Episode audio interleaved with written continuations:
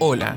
Antes de empezar, ¿no te pasa que llegue el viernes o el sábado y querés cenar algo bien suculento y no sabes dónde pedir? ¿Ya te cansaste de pedir en el mismo lugar siempre? Pues te invitamos a conocer al emprendimiento sanjuanino La Pandilla de Pizza, pizzas gourmet con bordes bien rellenos. Puedes seguirlos en Instagram, arroba pandilla de SJ. También puedes encontrarlos en pedidos ya.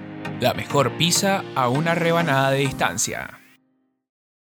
Tonight, I'm gonna have myself Hola, esto es Grandes Iconos de la Historia, a real good time. el podcast donde abordaremos las biografías más interesantes de las personas más influyentes de nuestra historia y cómo llegaron a serlo. I feel alive.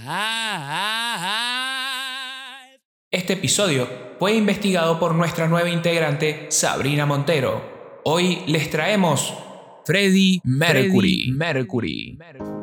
Farrokh Bulsaran nació el 5 de septiembre de 1946 en la isla Zanzíbar, Tanzania, situada al costado oeste de África. Farrokh era un niño extraordinariamente guapo, tímido y muy apegado a su madre y a su hermana pequeña Kashmira, que había nacido en 1952. Sus padres, Yer y Bomin Busara, formaban matrimonio de origen persa devoto al profeta Zorastro y decidieron enviar al niño a la India para que recibiera una buena educación. Allí quedó al cuidado de sus tíos y fue matriculado. Muy interesado por los deportes, el joven Farrukh mostró una buena maña como boxeador. Aunque, después de que su madre le obligara a colgar los guantes porque resultaba una práctica demasiado violenta, cambió el ring por una mesa de ping pong. A los 10 años ya era campeón escolar de la disciplina. Como también en aquellos años de la infancia, comenzó a despertar su afición por la música. Siguió clases de piano e ingresó en el coro de la escuela. Usaba un piano como cabecera de su cama y aprendió a tocar acostado y al revés por si le llegaba la inspiración al despertar. Convencido de sus tempranas habilidades musicales, fue el propio director del colegio quien recomendó a los padres del joven que iniciara los estudios de piano. Durante este periodo se formó. El inquieto Farrukh también empezó a demostrar ciertas aptitudes escénicas y participó en varias obras de teatro colegiales. El niño escuchaba música hindú y una de sus primeras influencias fue la cantante Lata Mangeshkar, quien tuvo la oportunidad de ver en directo en la India. Muy pronto puso de pie su primer grupo musical, The Heretics, la banda amateur de rock and roll que prodigaba sus actuaciones en todas las fiestas y bailes del colegio. Durante este periodo se encargó de ocupar el puesto de pianista. Las primeras influencias musicales de Farrukh llegaron de la mítica música hindú, de los sonidos clásicos y algo de rock and roll por entonces se producía en otras partes del planeta. En aquella época, sus amigos del colegio comenzaron a llamarle Freddy, traducción más o menos fiel de Farrukh al inglés. Y de hecho, el propio joven afirmaba en más de una ocasión que él mismo se llamaba Frederick. Regresó a Zanzíbar en 1962 junto a su familia, pero un par de años después, los Bulsara decidieron emigrar al Reino Unido para huir del estallido de violencia que sufría la isla. Curiosamente, Freddy jamás volvería a su tierra natal, ni tampoco a la India. Una nueva etapa de su vida comenzaba entonces en una casa de Feltham, cerca de Londres. Ingresó en el Isleworth Polytechnic y durante las vacaciones se empleaba en trabajos eventuales para ganar algo de dinero extra. Hacia 1966, Freddy era un alumno en el Erling Art School y estudiaba para convertirse en diseñador gráfico, aunque su interés por la música no había desaparecido. Abandonó su casa y alquiló un piso en Kensington junto con su compañero llamado Chris Smith. Por entonces, también comenzó una muy buena amistad con Tim Staffel y otro amigo de la Erling Art School que formaba parte del grupo llamado Smile, en el que tocaba Brian May, guitarrista de Queen, y Roger Taylor, baterista de Queen. Freddie se convirtió en seguidor y fan número uno de la banda. En 1969 dejó la escuela con su diploma en artes gráficas y diseño en el bolsillo y comenzó a compartir piso con Roger, con quien acudía a un puesto de mercadillo en Kensington para vender ropa y pinturas. Después de mudarse a Inglaterra, Freddie se hizo fanático de Pink Floyd Aretha Franklin, The Who, Bob Dylan, Elvis Presley, Led Zeppelin, The Rolling Stone, Jimi Hendrix, The Beatles. Otro de los artistas favoritos de Freddie era la cantante Lisa Minnelli. Una vez explicó, una de mis primeras inspiraciones surgió de Cabaret. Adoro a Lisa Minnelli, la forma en la que canta, la pura energía. En el verano de ese mismo año, Freddie empezó a cantar en un grupo de Liverpool llamado Ivets, que se había trasladado a Londres buscando fama y éxito, pero que tuvo una efímera y complicada existencia. El 23 de agosto de 1969, Freddie debutó en público junto al trío. Un mes más tarde, el grupo cambió de batería y de nombre.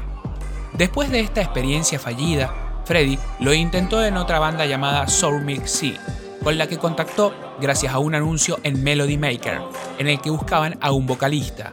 A fines de 1969, Freddie era el vocalista del grupo, pero esta prometedora aventura tan solo duró unos meses porque en abril de 1970, Smile volvió a cruzarse en su trayectoria.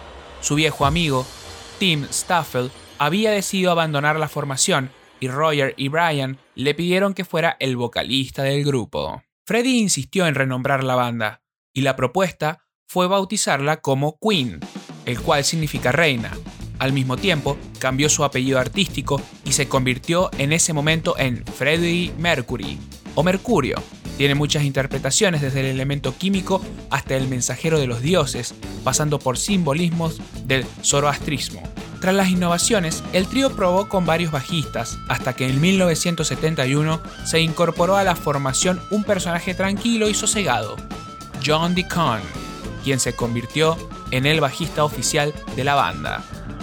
El logotipo, otra de las improntas de la identidad de Queen, fue también creación del vocalista, que dejó patente sus dotes como imaginativo diseñador. La imagen presentaba los cuatro signos del zodíaco de los miembros de la banda, dos leones por Roger y John, los dos de Leo, el cangrejo por el signo de cáncer de Brian May y las ninfas que identificaban el signo Virgo de Freddie alrededor de una gigantesca Q y sobre todo ello el ave fénix que saludaba el nacimiento del grupo de las cenizas de otras formaciones. También, desde el primer momento, fue Freddy el impulsor de la imagen visual de la formación, con su personalísima puesta en escena y su inconfundible vestuario. Antes de continuar, te queremos contar que si sos de Rivadavia y siempre tenés que lidiar con el engorroso problema de llevar tu bicicleta a algún taller lejano cada vez que algo malo ocurre, te traemos la solución. Panda Bike and Taller, bicicletas usadas en perfectas condiciones y también taller. Está ubicado en el barrio CGT, Manzana B, Casa 6, por la calle Periodistas Argentinos. Podrás encontrarlos en Instagram como arroba panda.bike.an.taller. Ahora sí, continuemos con el episodio. Un hecho importante en la vida de Freddie Mercury tuvo lugar en 1970. Fue entonces cuando conoció a Mary Austin. Muchos de sus allegados dijeron que ella fue la mujer de su vida, con quien convivió durante 7 años y después de su rompimiento conservaron una muy buena amistad hasta el momento de la muerte de Freddie. Mercury llegó a dedicarle canciones como Love of My Life. Freddie fue rechazado por ella durante seis meses. Mary Austin creía que el músico se interesaba por una de sus amigas y no por ella, así que no le dio oportunidad. Pero la insistencia valió la pena. Casi un año después de cortejo, la pareja se mudó a un departamento amueblado en Kensington High Street, donde pagaban 10 libras por semana. Crecimos juntos, hicieron falta tres años para que yo me enamorara de verdad. Nunca he sentido lo mismo, ni antes ni después con nadie. Amaba mucho a Freddy, muy profundamente, diría Mary Austin.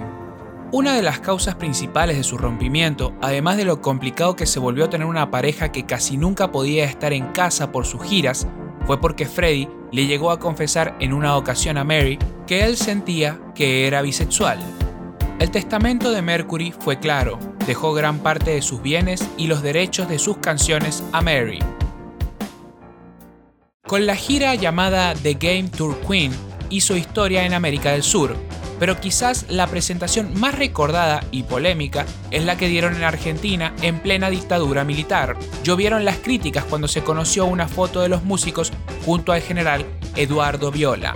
estaban negociando los términos de su presentación, la cual se dio por el gusto musical del hijo del general, quien presidía el poder ejecutivo en esa fecha, 1981. Cuando llegamos a Buenos Aires, mientras bajábamos los equipos podíamos ver los casquillos de bala, contó el cantante.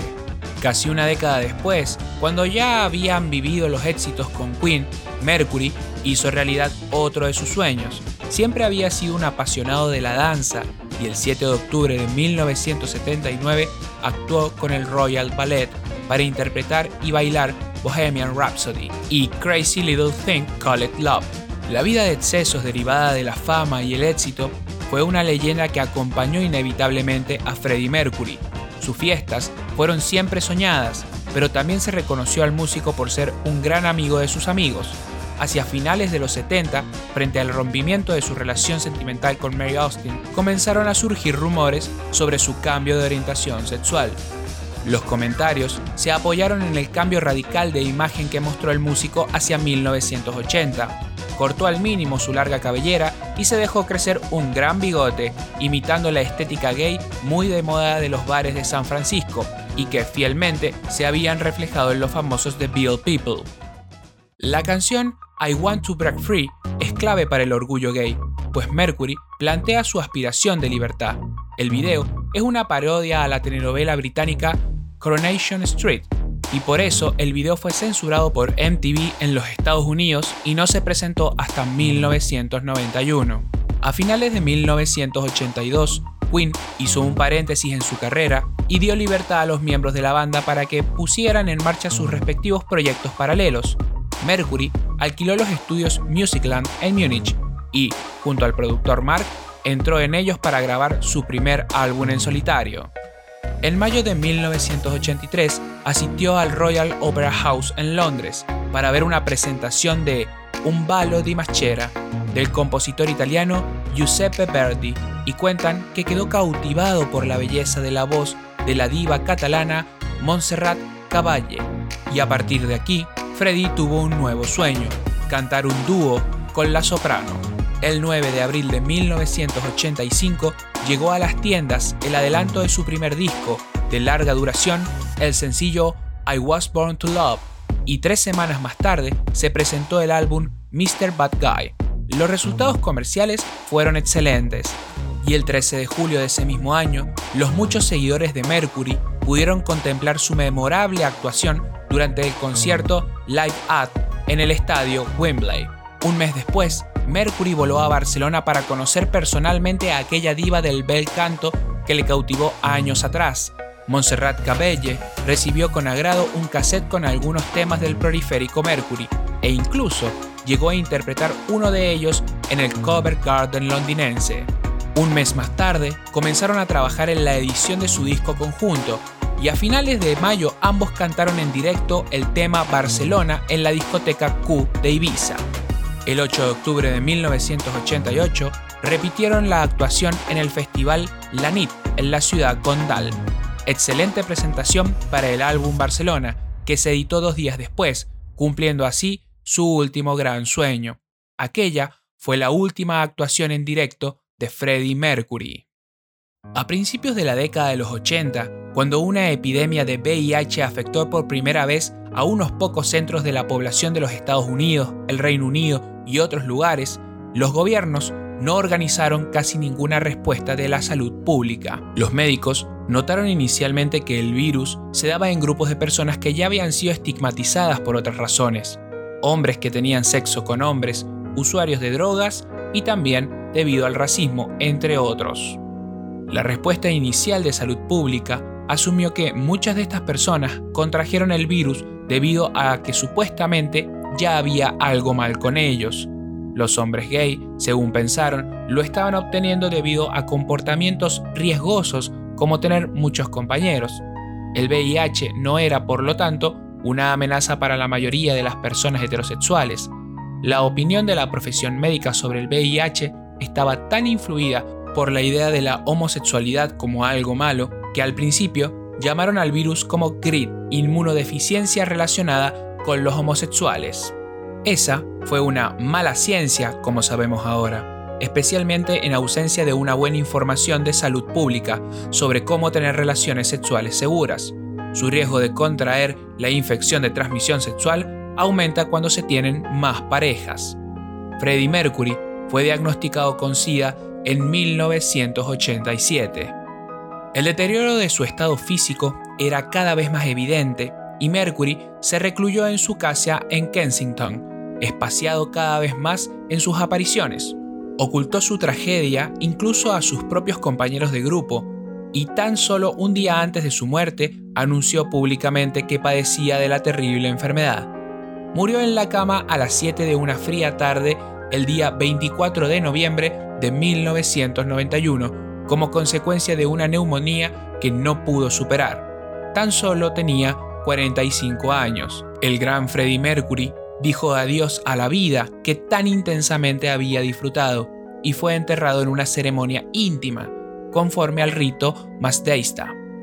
Muchos de los seguidores de Queen dicen que una canción en particular fue la forma de Mercury para decir adiós, con The Show Must Go On o El Show Debe Continuar, escrita y grabada durante los últimos meses de vida de Freddie, esta narra una despedida inminente con un mensaje esperanzador, pues dicha canción dice, Por dentro de mí mi corazón se está rompiendo, mi maquillaje puede estar descascarado, pero mi sonrisa aún permanece. Los seguidores de Freddy no tienen dónde llorarlo o recordarlo. Hasta hoy es un verdadero misterio el paradero de sus cenizas. Así lo quiso él. Se dice que sus restos se esparcieron en su mansión en Garden Lodge en el lago Lehmann de Suiza, pero nada ha sido confirmado. La muerte de Mercury conmocionó el panorama mundial de la música y los homenajes que sucedieron fueron uno tras otro. El 20 de abril de 1992 se celebró uno de los más emotivos en el Wembley Arena en Londres. Estrellas del firmamento pop y rock como Elton John, Guns N' Roses, Seal, Metallica, David Bowie, Robert Plant, Roger Daltrey, George Michael y Lisa Minnelli se reunieron para rendir un cálido tributo al cantante fallecido. En 2005, en una encuesta organizada por Blender y MTV2, fue nombrado el mejor cantante masculino de todos los tiempos. En 2006, la revista Time Asia lo nombró como uno de los héroes asiáticos más influyentes de los últimos 60 años. Y en el año 2009, Classic Rock lo condecoró como el mejor cantante de rock de la historia. Por su parte, AllMusic definió a Mercury como uno de los líderes más carismáticos y dinámicos de la historia del rock. Como parte de una campaña sobre el SIDA, fue lanzada Let Me In Your Heart Again, Déjame entrar en tu corazón otra vez, un tema grabado en uno de los mejores momentos de la banda, pero que permaneció inédita hasta el 2014, cuando los fans de Queen pudieron escuchar de nuevo la voz de su ídolo. Aunque póstumo a su muerte, la comunidad LGTB lo convirtió en uno de sus íconos más reconocidos del movimiento, Freddie Mercury, un hombre que, con su voz imponente, su perspectiva artística y su carismática y cálida personalidad, marcó el corazón de millones generación tras generación, demostrando que, para lograr alcanzar aquella vida que más deseas, solo necesitas creer en ti mismo, amar con intensidad y arriesgarte todos los días sin importar que quizás la caída duela, pero que al final la reina gloria solo es para los valientes. Soy Juan Manuel Pérez, gracias por escuchar y les deseo que no dejen de soñar y mucho, mucho Queen.